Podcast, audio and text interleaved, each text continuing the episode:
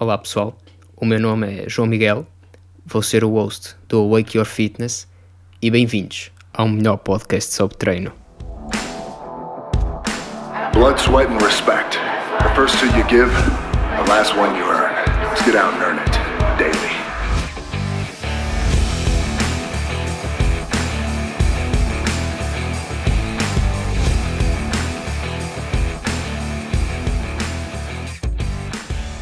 Bom dia pessoal, bem-vindos a mais um episódio de Awake Your Fitness.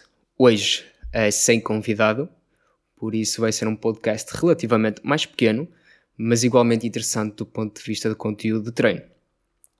Um dos tópicos que vamos abordar vai ser uh, o abdominal.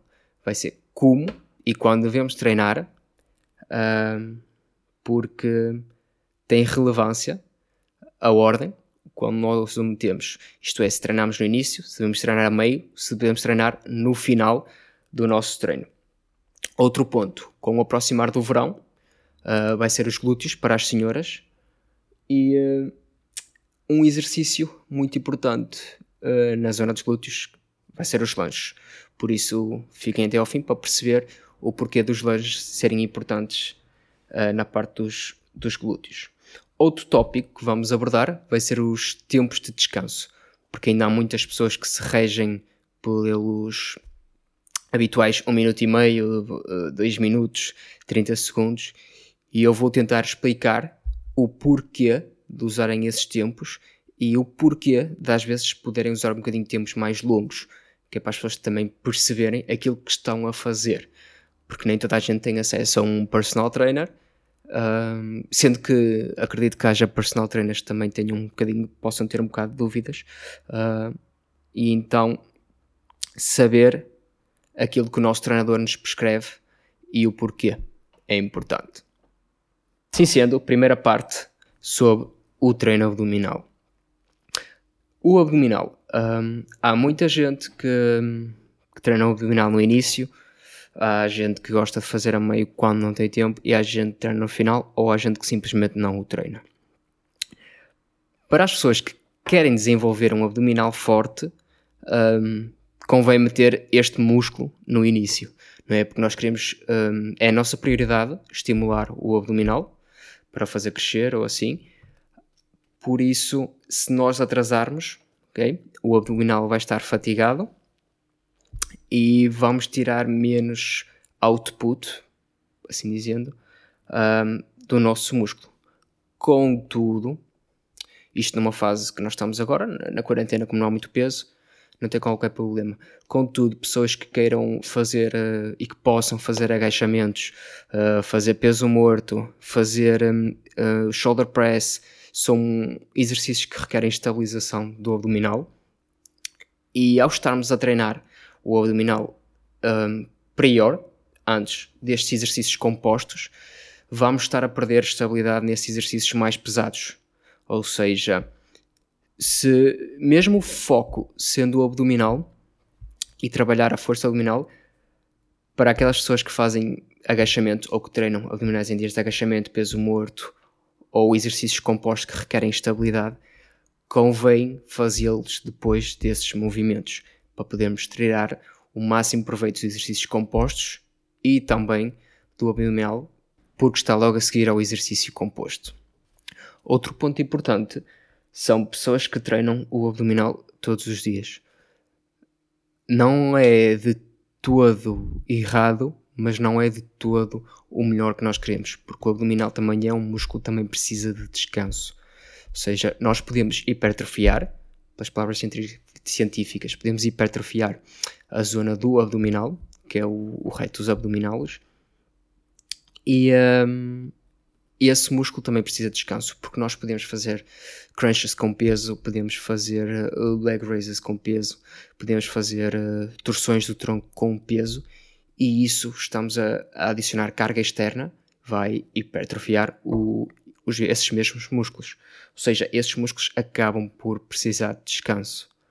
Se for aquela pessoa que gosta de fazer sit-ups a toda a hora, cuidado. Obviamente que os sit-ups são bons, pranchas, mas o músculo vai precisar de descanso. Não é um músculo que precise dia sim, dia não, Pode ser, pode ser uma estratégia, mas é um músculo que não convém treinar três dias seguidos. Ou seja, podem treinar dois dias seguidos, descansam, ou até podem fazer dia sim, dia não, dia sim, dia não, e assim terão o melhor partido porque estarão sempre frescos e conseguem sempre adicionar carga progressiva ao vosso treino abdominal. Métodos de planeamento que eu uso com os meus atletas e comigo será um dia mais focado para força ou uso de carga externa no abdominal e outro dia carga metabólica e um dia só de pranchas, porque pranchas são muito importantes na estabilização do abdominal e na ajuda de, dos diretores da coluna. Ou seja, ajuda-nos a manter a nossa tensão e isso vai se transferir para o bracing, que falamos no episódio anterior com, com o Mauro, uh, no agachamento, quer num, num deadlift, ou seja, vamos tirar o melhor dos mundos. Vamos estar a hipertrofiar o músculo, uh, vamos trabalhar de forma estética, ainda que a estética depende também das, das calorias ingeridas, não é? E do nosso déficit. E estaremos também a construir um core extremamente potente e, e estabilizador para os exercícios de maior demanda muscular. Agora, de forma resumida, quando devemos treinar abdominais? No início do treino, se esse for o nosso foco, se esse for o nosso foco de desenvolvimento. No final, se tivermos exercícios compostos uh, antes disso e o nosso foco ser do abdominal ser secundário. Fazer treinos igualmente de força ou metabólicos ou pranchas, ou até mesmo misturar um de cada, é mais que suficiente. Assim sendo 3 a 4 exercícios nesses mesmos treinos, é mais que suficiente para nós trabalharmos o, o abdominal em si. Não é preciso exagerar, não é preciso coisas bonitas nem coisas igualmente inovadoras novas. O simples, o básico funciona. O segundo tópico de hoje será o treino de glúteos e como podemos monitorizar um, os nossos ganhos e a evolução à medida que vamos fazendo os nossos treinos. Porque há muita gente ainda que se limita a, a fazer o que vê na internet, a fazer hum, aquilo que as pessoas resulta para umas não quer dizer que possa resultar para outras, porque tudo depende do estímulo uh, do corpo em si. Chama-se o processo da individualização, que é um dos processos mais importantes na parte do treino. Porquê é que as pessoas ainda fazem um exemplo, uh, os kickbacks? Eu vejo muita gente, tenho amigas minhas que me perguntam também, e alunas, uh, parte dos kickbacks 4 vezes 20 e eu digo 4 vezes 20 porquê? Qual é a resistência?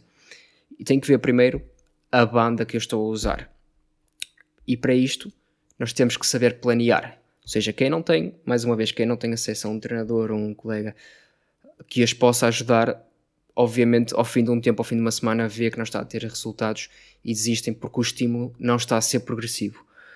Um exemplo de um planeamento, porque é que uma pessoa usa uma banda e usa sempre essa banda. E só passado não sei quanto tempo é que se lembra de usar uma banda mais forte e depois vê que não consegue fazer as 20 repetições e desiste porque acha que não está igualmente forte como estava antes de acabar esta quarentena. Por isso, uma vez que estão paradas há algum tempo, ou para quem nunca fez, comecem com uma banda mais pequena. Se querem um estímulo 20, se acham que só conseguem obter um estímulo ao fim das 20 repetições, ok, façam. Uh, descansem, voltem a repetir e nos próximos treinos vão gradualmente um, ou subindo a banda ou então sobem repetições. Se já estão no caso das 20, experimentem ir às 25. E aí, se virem que a partir das 25 repetições não conseguem ter ganhos, pegam na banda seguinte e tentam fazer as 20. Se não conseguem fazer as 20 e ficaram pelas 15, ok, fiquem pelas 15, anotem. Ponto importante e que eu digo sempre aos meus alunos, aos meus atletas, amigos, anotem sempre aquilo que fizeram, que é para saberem onde estão. E no próximo treino, se fizeram 15 com a banda mais forte, ok, no próximo tentam fazer 18. Conseguem fazer 18? Ok, no próximo tentam fazer 20. No próximo 25. Ok, 25 é o máximo, vamos subir para uma ainda mais forte. E voltam a baixar o número de repetições, porque a resistência é mais forte e assim estão a evoluir. Isto é um exemplo seja kickbacks, seja abduções, seja aduções, que são os exercícios mais usados um, para o glúteo, apesar de se querem desenvolver um bom glúteo têm que agachar bem fundo, abaixo da paralela dos 90 graus. Isso vai-vos ajudar a desenvolver mais glúteos que qualquer outra coisa. O resto que falei anteriormente são acessórios que são igualmente plausíveis e bons para usar para quem quer hipertrofiar mais essa zona. Um exercício bastante bom para glúteos e que usam pouco, ou então há quem use mal, é os lunges. Atenção que os lunges são uma espada de dois cumes. Isto porquê? Porque a posição do tronco interfere na ativação do músculo. Isto é, dependente da nossa posição, se nós inclinarmos o tronco mais para a frente e tivermos uma linha mais inclinada, a ativação, o foco de ativação, vai estar mais na zona dos glúteos. Se nós tivermos o corpo direito e fizermos o tronco uh, uma relação de 90 graus com a perna, que está a empurrar, estamos a focar mais na parte do quadríceps. Por isso, na próxima vez que treinarem, quem estiver a treinar a parte do quadríceps, lembre-se, se quer focar o quadríceps, ok, faz os lunges com o tronco direito, um ângulo mais ou menos 90 graus em relação à perna que fazes a força, que exerce a força. Quem quiser trabalhar os glúteos, faz o lunge, atenção, com o tronco inclinado, mas não é com o peito olhar para o chão, ok? Não vamos dobrar as costas.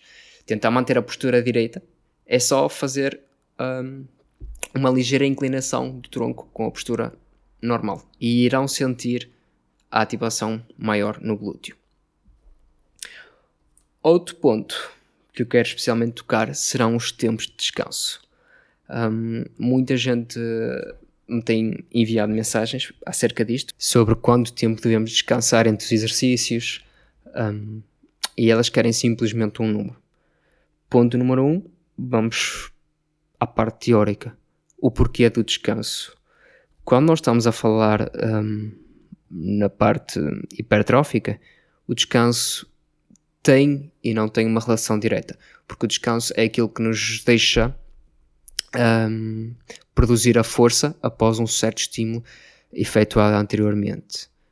No caso da quarentena e da pessoa em si, um, eu disse-lhe no máximo um minuto de descanso, disse-lhe um máximo, um, mas disse para tentar uh, começar por um minuto e à medida que ia fazendo o treino, reduzir até conseguir completar o treino a descansar 45 segundos, mais ou menos, ou até 30 entre séries. Isto porquê?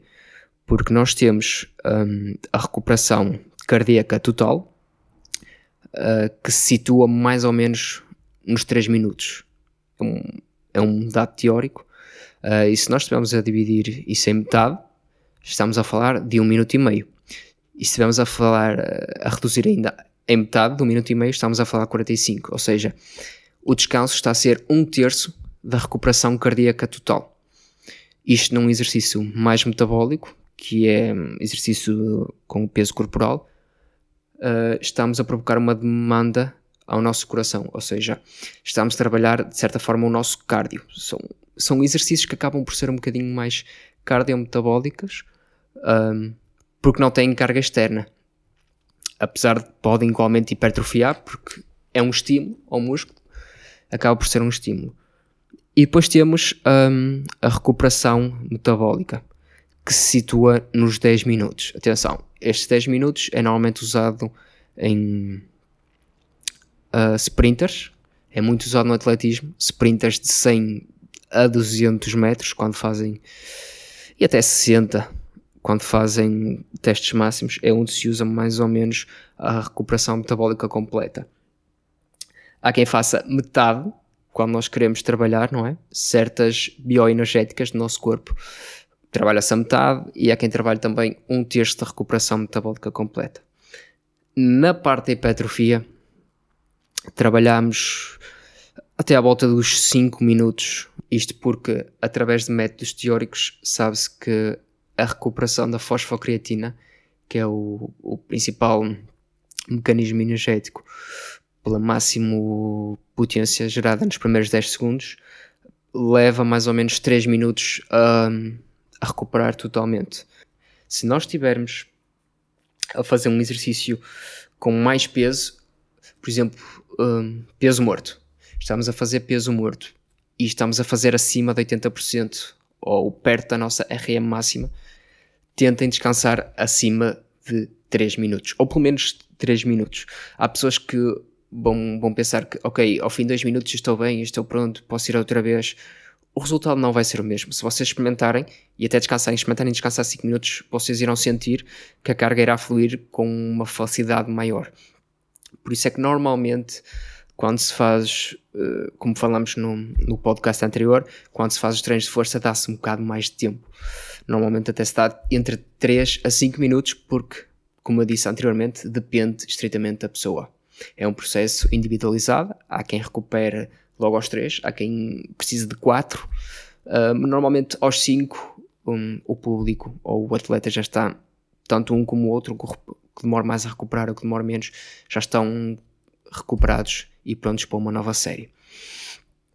Agora, a parte de hipertrofia, como nós estamos a fazer, obviamente, um exercício com menos peso, há muita gente que diz um minuto e meio.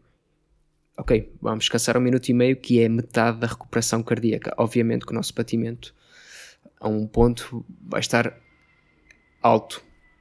E é aí, e é aí que as pessoas têm que saber aquilo que querem trabalhar. Se estão a usar muita carga, uh, vai chegar a um ponto onde, do ponto de vista muscular, vai ser difícil recuperar. Pá, o coração está bem, um minuto e meio é capaz de ser suficiente, mas vão sentir a fadiga muscular. Deem um pouco mais de descanso. Ou então, se querem usar esse tempo de descanso, reduzam um bocadinho o peso e usem esse tempo de descanso. Em relação à quarentena, aquelas pessoas que agora não têm peso, usem menos tempo de descanso. Mantenham os treinos um bocadinho mais intensos é isso que ajuda também a intensidade, os tempos de descanso. E, uh, e vão ver que também conseguem obter maiores ganhos e conseguir manter um bom nível de fitness enquanto os ginásios estão fechados. Um dos métodos que vocês podem usar para manter a intensidade são os chamados um, que é a cada minuto fazer um X número de repetições e o tempo que resta fazer descanso. Ou até podem fazer um, em 2 minutos, dar 2 minutos para executar X números de repetições e o tempo que sobra vocês descansam e assim conseguem manter uma intensidade alta, fazer um treino intenso em 20, 25 minutos, 30 que seja, com tempos de descanso entre, entre séries e manter ótimos resultados. Em relação aos exercícios, vocês não precisam de coisas um, novas, inovadoras, ok? O simples resulta.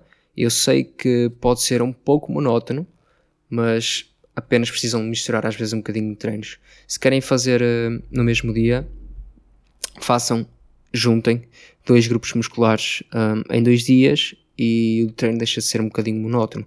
Então podem misturar um bocadinho, tendo atenção os tempos de descanso e a prioridade daquilo que vocês querem desenvolver.